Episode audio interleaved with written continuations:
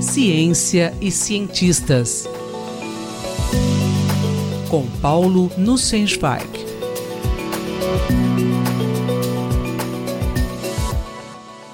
Professor Paulo Nussensweig, duas perguntas.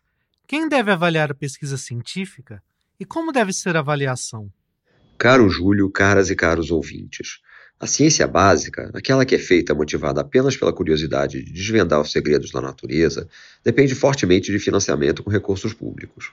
Em todos os países, especialmente em situações de crises econômicas, há cobranças da sociedade para conhecer os critérios que determinam as pesquisas que serão financiadas. Não vou entrar aqui hoje na questão da utilidade imediata das pesquisas. Quero comentar um pouco a avaliação de projetos de pesquisa e dos seus resultados. No ano passado, o senador norte-americano Rand Paul, do Partido Republicano, quis aprovar um projeto de lei obrigando todas as agências federais de fomento à pesquisa daquele país a constituírem comitês de julgamento das propostas contendo ao menos dois indivíduos que não fossem especialistas no tema de pesquisa. Um dos indivíduos deveria ser especialista em alguma outra disciplina, de modo a evitar que tivesse qualquer conflito de interesse, como o interesse em promover politicamente sua área de especialidade. Essa pessoa ajudaria a determinar que assuntos seriam mais merecedores de investimento. O segundo indivíduo seria um representante dos pagadores de impostos, que permitiria pesar o valor que a pesquisa teria para a sociedade. O projeto do senador não foi adiante, para alívio dos pesquisadores norte-americanos. Avaliar projetos científicos é tarefa difícil mesmo para quem detém muito conhecimento especializado. Se fossem formados comitês como os sugeridos, na maioria dos casos, esses membros extras seriam incapazes de compreender minimamente os objetivos e métodos das pesquisas, de avaliar o seu potencial de sucesso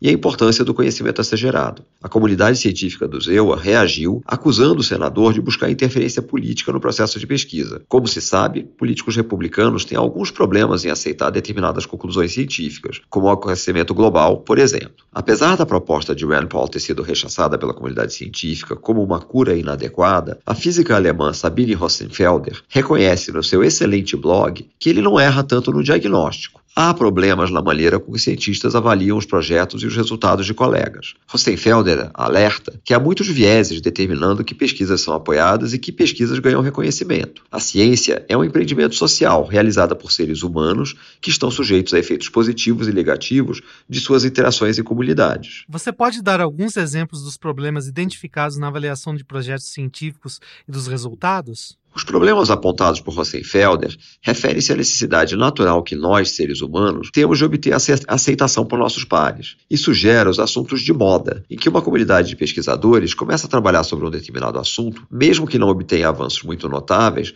valorizando o trabalho de colegas que estudam os mesmos problemas, aprovando seus projetos e a publicação de seus artigos em revistas prestigiosas. Forma-se um clube em que todos trabalham nas mesmas ideias, dificultando o surgimento de trabalhos realmente inovadores que rompam paradigmas. Rosenfelder escreveu um livro cujo título traduzido seria Perdidos na Matemática: Como a noção de beleza leva os físicos a perderem o rumo. Ainda não li, mas parece extremamente interessante. Ela descreve aquilo que, na sua visão, é uma crise da física teórica contemporânea. Segundo ela, os físicos passaram a dar mais valor a questões estéticas, como a presença de simetrias nas teorias, em detrimento da possibilidade de verificação experimental das suas teorias. Rosenfelder reclama que há muitos físicos teóricos seguindo esse caminho e que eles reduzem o espaço para abordagens mais fenomenológicas, mais diretamente ligadas a testes experimentais, mas que não tenham o mesmo apelo estético. O julgamento da qualidade e do mérito da ciência, especialmente do potencial de geração de conhecimento de um projeto de pesquisa, é seguramente delicado. Muitas vezes é feita a opção de usar critérios numéricos, objetivos, como o número de trabalhos publicados, parâmetro de impacto das revistas em que os trabalhos são publicados,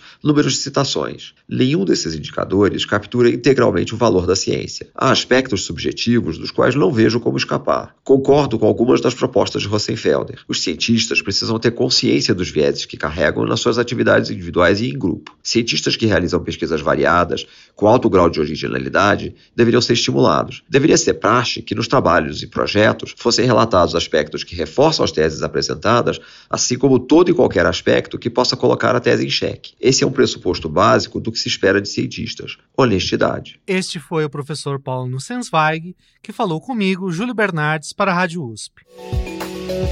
Ciência e cientistas. Com Paulo Nussensweig.